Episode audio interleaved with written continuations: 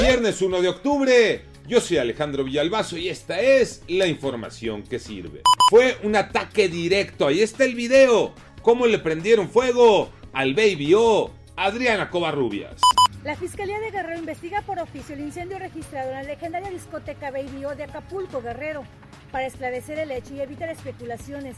Y en redes sociales empezó a circular un video captado por las cámaras de seguridad de la discoteca Baby O, donde tres hombres ingresaron con bidones de gasolina, sometieron al guardia de seguridad, rociaron y posteriormente huyeron.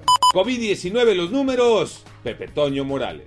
Gracias Alex, efectivamente te doy datos oficiales de la Secretaría de Salud del Gobierno Federal. Por ejemplo, estos datos dicen que hubo 533 muertos más, entonces llegamos a 277.505 personas fallecidas.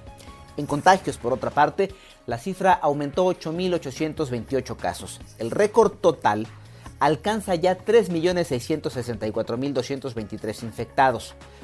Fíjate que los senadores de la República aprobaron sancionar con 49 años de cárcel a las personas que alteren vacunas o pruebas COVID. Recuerda, por favor, la pandemia no ha terminado. Hay que seguir cuidándonos. Llegamos a la fecha 12 de la Apertura 2021 Tocayo Cervantes. Vámonos rápidamente, Tocayo, con lo más destacado de este fin de semana y es la fecha 12 de la Liga MX de la Apertura 2021, donde América está como líder, Tijuana es último y ya sin director técnico tras la destitución del uruguayo Robert Dante Siboldi, por cierto, el cuarto técnico cesado en este campeonato.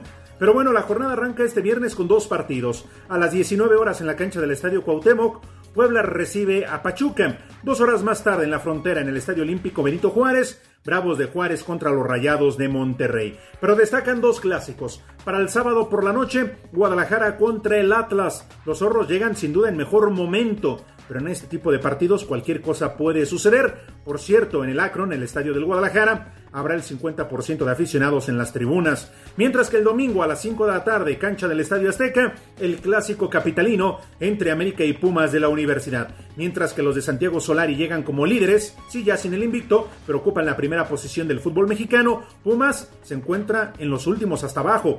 Penúltimo lugar solamente por los Cholos, no son el peor equipo del fútbol mexicano, pero al igual que en el Tapatío, en este tipo de encuentros todo puede suceder. Así que vamos a esperar para ver qué nos depara la jornada de este fin de semana y ya lo estaremos platicando el próximo lunes. Yo soy Alejandro Villalbazo, nos escuchamos como todos los días de 6 a 10 de la mañana, 88.9 y en digital a través de iHeartRadio. Pásenla bien, muy bien, donde quiera que estén.